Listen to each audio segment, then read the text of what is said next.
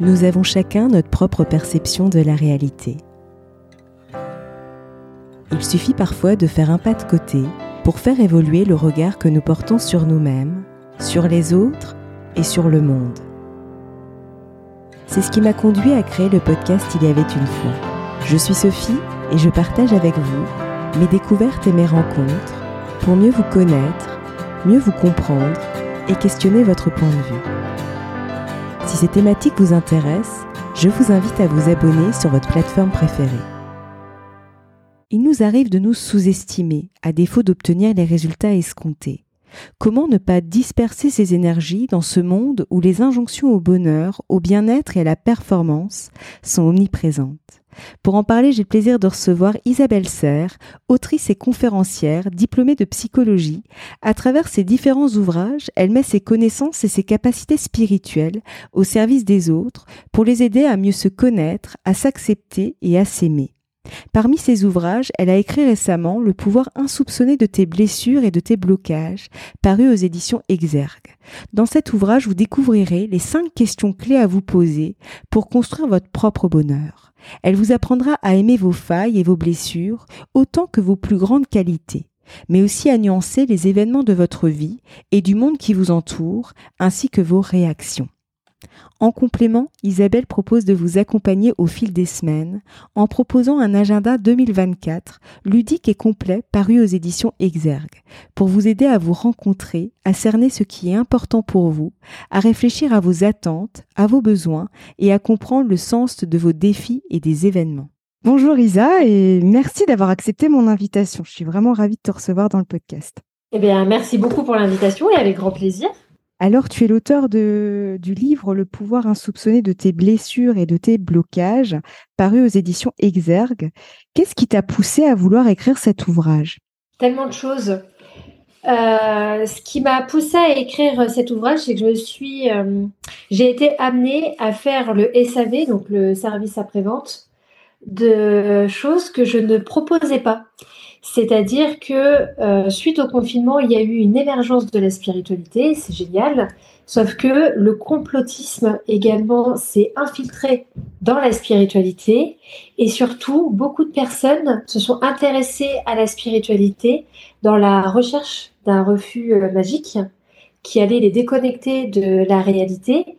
Et surtout euh, il y a eu beaucoup de personnes qui ont profité de cet état de vulnérabilité pour commencer à faire énormément de promesses complètement disproportionnées, impossibles, euh, de promesses d'un état de libération euh, totale de soi, de tout ce qui est négatif, et que ça allait permettre de le retour de Jean-Michel, la, création du bonheur sans faille, etc.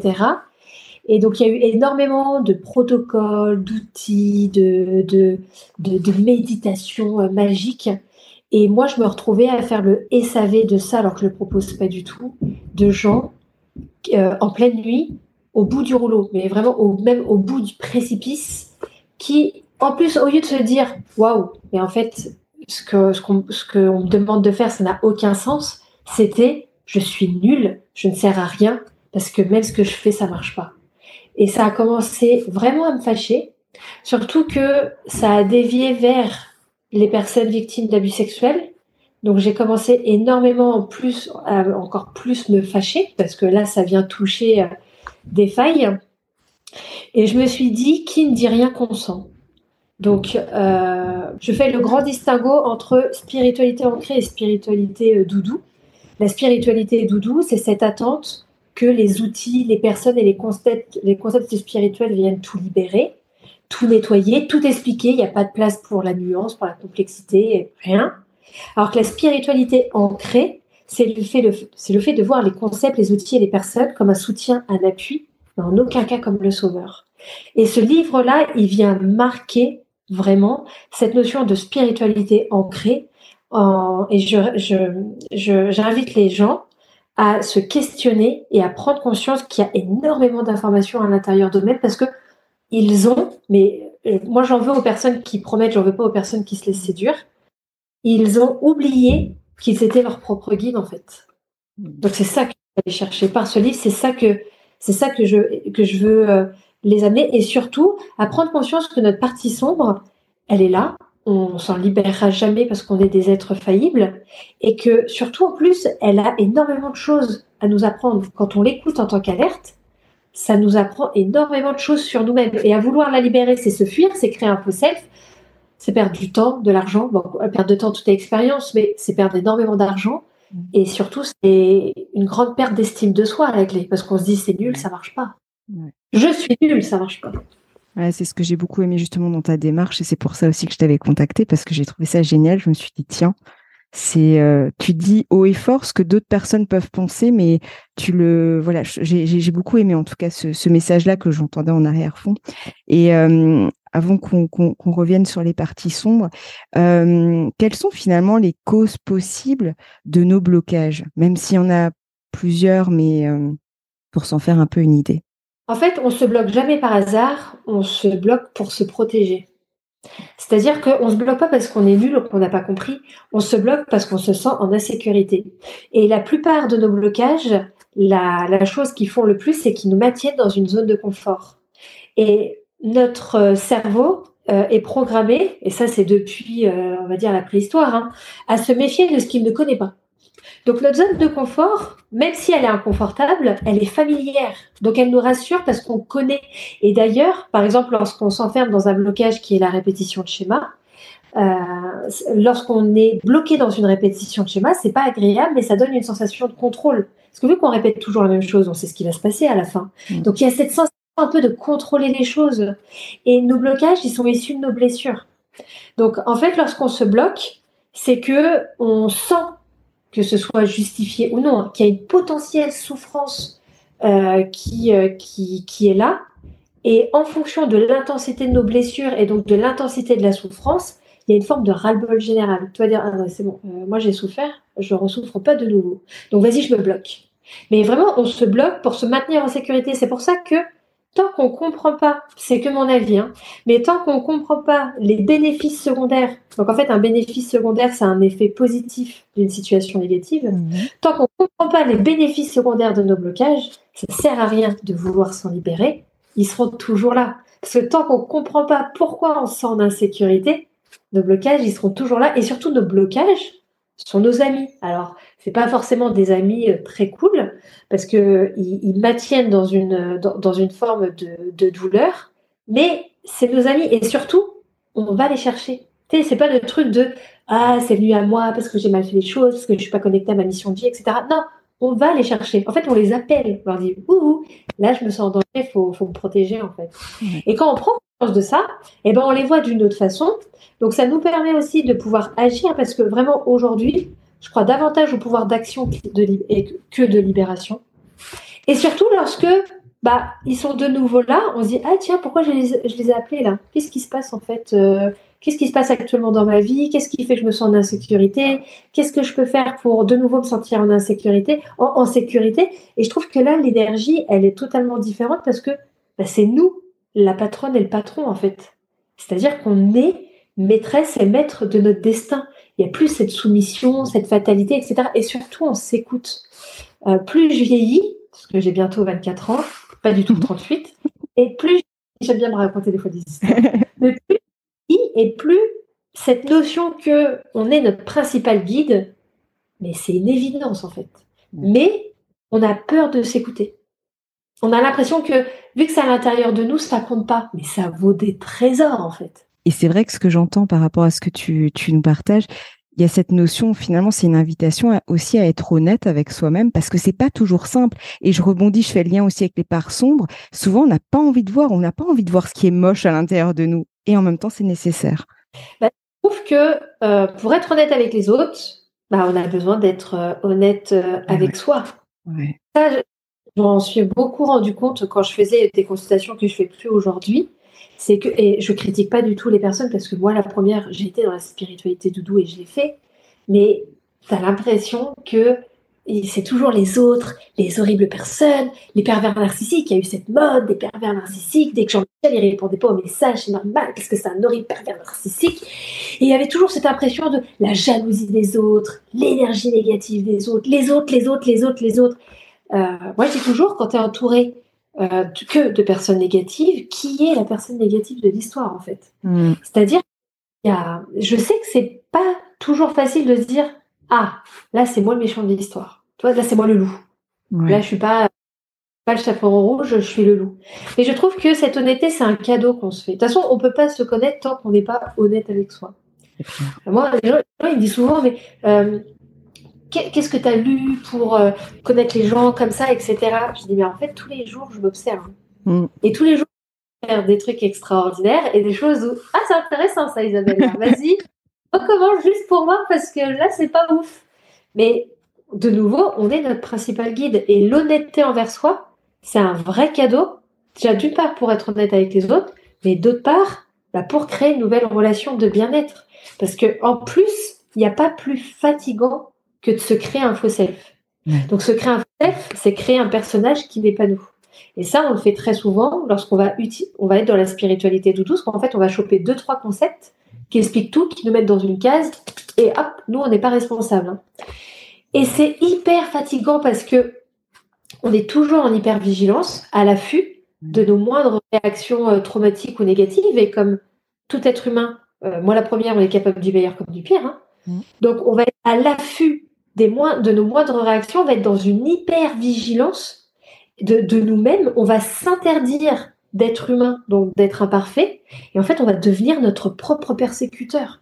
Et plus on va se persécuter, et plus on va avoir l'impression que c'est les autres et qu'on est entouré de personnes hyper toxiques. C'est nous. On se persécute soi-même. C'est épuisant, la spiritualité de doudou. Ça te prend tout. Mais vraiment, ton oseille, ton énergie, de toi, ça te prend tout. Tout.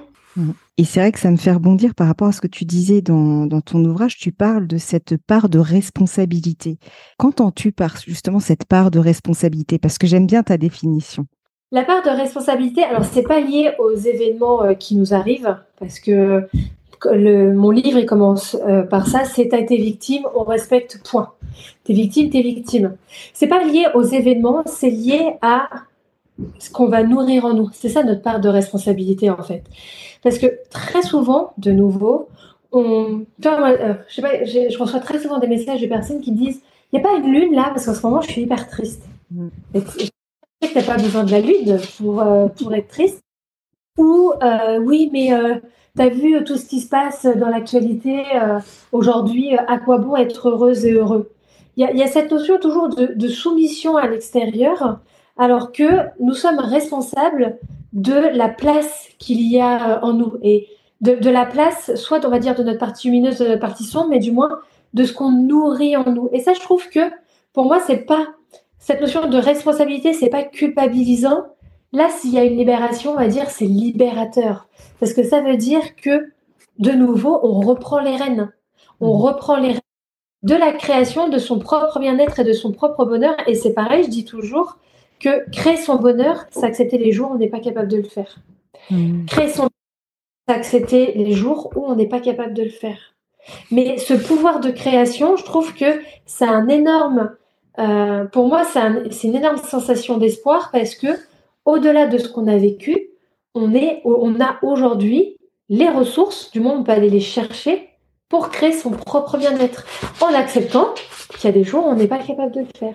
Parce que la vie, c'est une danse sous la pluie, en fait. Oui, c'est vrai que dans ton ouvrage, tu parles de, de, de, de cette notion, on fait avec les moyens qu'on a à l'instant T finalement.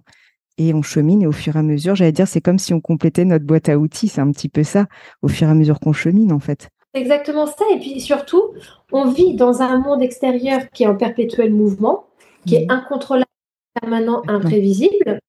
On a des énergies à l'intérieur de nous qui sont en perpétuel mouvement. Euh, dans la vie, rien n'est acquis. hein. Notre mental, il nous fait croire que si on répète 99 fois les choses, ça arrive la centième fois. Ça, c'est écrit nulle part. hein. Non, mais c'est vrai. Ah, Et vrai. quand tu ça, eh ben, tu acceptes que, tu vois, le matin, il y, a- il y a des matins, tu vas te réveiller, tu mangeras du lion.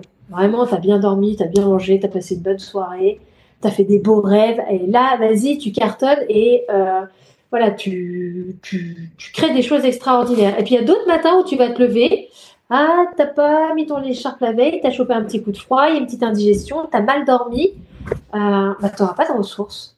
Et je trouve que c'est hyper important de respecter ces moments où on n'a pas de ressources en fait, parce que on n'est pas des robots. Euh, avec tout euh, ce délire presque de reprogrammation et on reprogramme. Alors, on peut tout reprogrammer aujourd'hui. On peut reprogrammer notre inconscient, notre inconscient. C'est intéressant quand même. On peut reprogrammer nos cellules. Ah bon? Euh, On a tout. on peut tout reprogrammer, mais on est tous sauf des robots en fait. Et c'est vrai. Donc, on n'est pas, pas codé en binaire 1, 0, 1, 0, 1, 1, 1. 1, on est hyper complexe.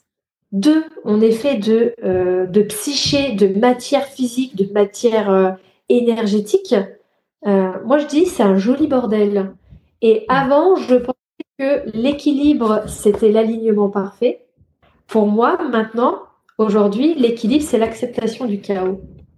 Mm. Et ça, en fait, il y a cette dimension. Quand je dis acceptation du chaos, c'est OK, je suis qui aujourd'hui J'ai quoi à ma dispo Qu'est-ce que j'en fais? Et c'est une question d'adaptation en fait. De toute façon, je crois que c'est Darwin qui disait ça. Hein, l'espèce qui survit, c'est pas la plus, c'est pas la plus intelligente, c'est celle qui s'adapte le plus.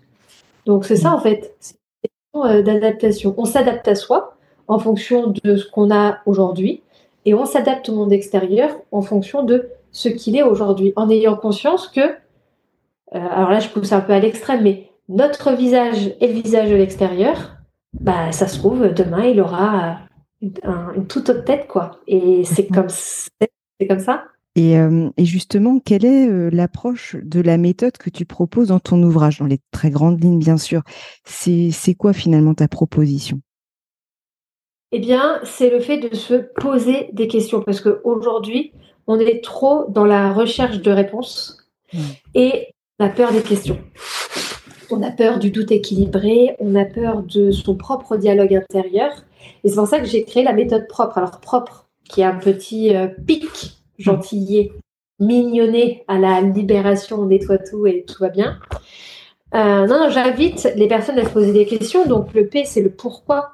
Et moi, je trouve que le pourquoi, il a une toute autre énergie que le comment. Parce que comment, c'est file-moi file ma dose. C'est ça en fait. Vas-y, file-moi ma dose. Que très, des fois, j'ai eu des grosses crises de colère avant le livre où je me suis dit, alors déjà, je, faisais énormément d'ulcères à l'œil, la colère qui ça me ressort par les yeux. Euh, et surtout, je me disais, mais c'est pas possible, la spiritualité, c'est des drogués qui calment les autres, en fait. J'avais vraiment parfois cette impression-là et ça me, ça me mettait en colère parce que j'avais l'impression qu'on salissait, je parle vraiment de ressenti, hein. mmh. j'avais vraiment, on salissait, salissait mes valeurs, en fait. Ça me, oh, j'étais très fâchée.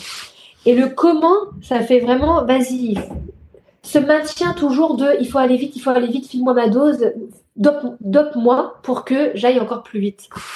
Alors que le pourquoi, en fait, ça invite à faire une pause et à regarder tout ce qui se passe. C'est pas du tout la même énergie, en fait, comment et pourquoi. Donc, déjà, se poser la question de pourquoi je veux libérer de ça, de pourquoi je veux me libérer de ça, pourquoi je ressens ça, pourquoi je me sens pas bien. Ça fait un état des lieux. On arrête cette course folle. D'ailleurs, tout le monde court. C'est le, c'est le sketch de Jamel Debbouze. Hein. Tu cours, euh, pourquoi tu cours? Bah, Je sais pas, et toi, pourquoi tu cours? On arrête vraiment cette course à la performance, à l'injonction du bien-être et machin, etc. Et on se questionne. Le R, c'est quelle est ma part de responsabilité? De nouveau, pas dans ce que je vis, mais dans ce que je nourris en moi. C'est quelle est ma part de responsabilité, par exemple, dans cette colère dans, que je ressens, dans cette tristesse, dans ce mal-être, parce que euh, je sais pas, moi, on est hyper mal et on vient de s'enchaîner 10 épisodes de Prête entre l'accusé. Bon, une part de responsabilité, c'est que là, c'est pas ouf, on nourrit le truc. Ensuite, le O, c'est pour l'objection, et ça, c'est comment je peux nuancer les choses.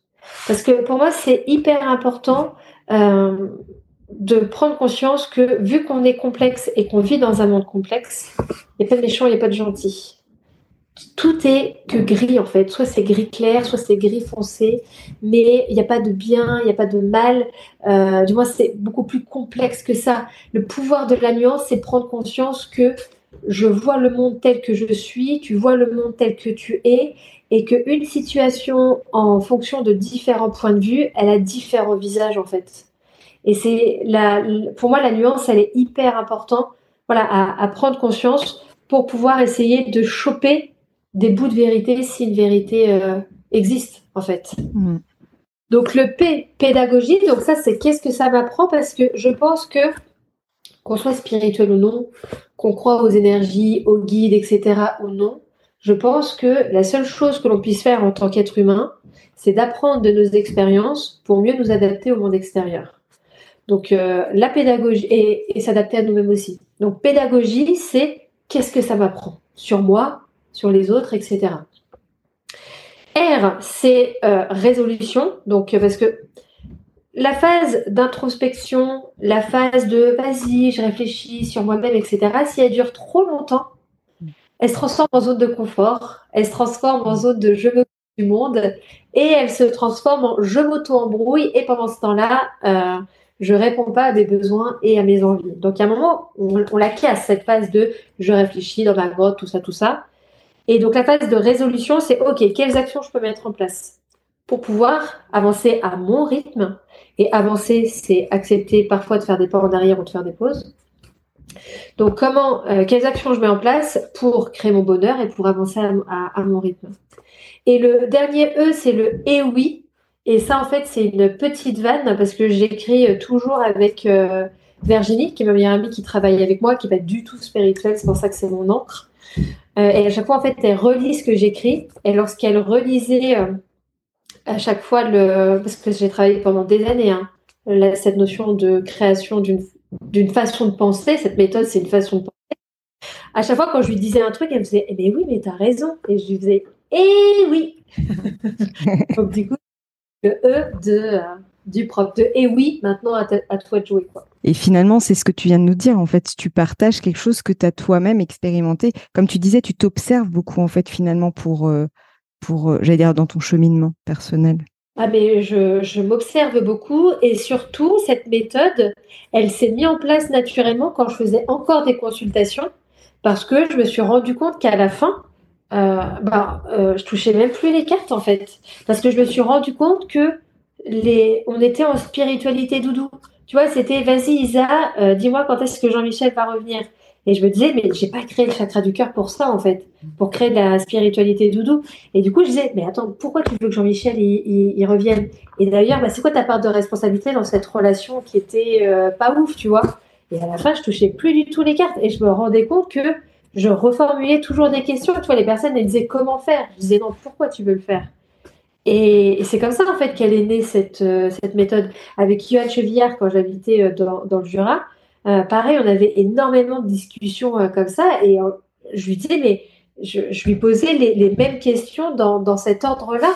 Et je me suis dit, mais ça, je pense que. alors après, le but, c'est pas de formater les pensées des autres, mais je me suis dit, si on adapte cette méthode à sa propre façon d'être et qu'on essaye de se poser les questions pour et par soi, déjà, je trouve que ça, ça invite à pas être toujours dans cette impulsion. Vu qu'on est dans une société de consommation où euh, de mon bureau, tu vois, euh, je peux tout avoir euh, très vite, il y a cette forme d'impulsion et je trouve qu'on ne sait plus trop gérer la frustration. parce que tout, tout de suite. Et la frustration, c'est une émotion qui est négative, mais c'est une émotion qui est importante parce qu'elle aide à développer la gratitude. Sans frustration, il n'y a pas de en fait. Donc, donc, donc, du coup, euh, le fait de se poser ces questions-là, ça, je trouve qu'on est moins dans cette impulsion à aller chercher quelque chose dans l'extérieur, et on est plus dans l'écoute de soi, et c'est un chemin euh, plus facile pour aller vers cette gratitude. Hmm. Parce que la gratitude, c'est pas de dire merci la vie euh, ou de se prendre une baffe et de tendre l'autre joue en disant merci pour cette douleur, donne-moi-en une autre. La gratitude, c'est se satisfaire de qui on, de qui on est et de ce qu'on a là à l'instant T. Ça ne veut pas dire manque, ça ne veut pas dire qu'on n'a plus d'envie, mais ça veut dire qu'on arrive à s'adapter et à prendre conscience du chemin qu'on a parcouru pour valoriser, regarder et aimer qui on est et ce qu'on a aujourd'hui. Et ça, pour moi, c'est un des chemins euh, vers la construction du bonheur. Mais tu vois, je reviens toujours à cette idée de, de, vraiment revenir en soi et de et de report de d'apporter finalement ce regard honnête et doux aussi. Enfin, il y a les deux en fait. C'est cette honnêteté, mais qui est quand même, euh, j'allais dire, euh, oui, j'allais dire euh, parsemé de douceur aussi, parce qu'on peut se regarder, mais d'une manière hyper dure, en fait, hyper critique. Et, et du coup, tu vois, parce que l'honnêteté, c'est pas simple, c'est ce que tu disais en début d'interview, mais en même temps, tu l'associes quand même à cette douceur. Donc, du coup, ça devient plus euh, accessible. On n'est pas parfait. C'est ça. On est faillible et surtout, très souvent, on est très dur envers soi lorsqu'on pense à ce qu'on a fait dans le passé. Et moi, je dis toujours aux personnes, ce que tu as fait dans le passé fait que tu es la personne que tu es aujourd'hui. Et la personne que tu es aujourd'hui n'était pas celle que tu étais dans le passé. Aujourd'hui, tu es de cette façon parce que tu es riche de cette expérience que tu as faite avec le manque que tu avais à l'instant T. En fait, quand tu prends conscience que tu fais le maximum avec les moyens que tu as, tu as cette forme de douceur. Ça ne veut pas dire que tu que tu te t'enfermes ou que tu t'autorises, on va dire, à être horrible avec les autres, etc., parce que tu n'as pas de ressources. De nouveau, il y a la nuance, on n'est pas dans euh, la pensée manichéenne, mais il y a cette notion de, on s'apporte de la douceur en disant, ouais, mais là, j'avais pas dormi. Euh, là, je pouvais pas faire autrement, en fait. Même si, parfois, je le dis de façon un peu vulgaire, mais parfois, la, seule chose que l'on puisse faire à l'instant T, des fois, c'est de la merde. On peut pas faire mieux. On ne peut faire que de la merde. Et ça, nous, ça m'est arrivé, ça m'arrivera encore. Et quand tu prends conscience également de tes failles et de ce côté faillible et de ce côté imparfait, tu n'es plus dans cette recherche de le devenir parce que tu sais que c'est impossible. Et puis tu te défais aussi euh, de, du regard de l'autre qui, euh, qui, qui, que, où tu, parce que très souvent, également, on se fait beaucoup de mal parce qu'on veut que les autres croient qu'on est parfait ou parfait. Tu quand on me dit, mais Isabelle, pourquoi tu fais pas de live des... Comment tu arrives à faire des lives pas maquillés ou des choses comme ça? Et je, me dis, mais j'en ai rien à faire de ce qu'on de mon visage, de mes rides, de la tronche que je peux avoir. Je m'en fous parce que je ne prône pas la perfection. Je suis imparfaite. Puis moi, je mets pas de filtre ou de choses comme ça.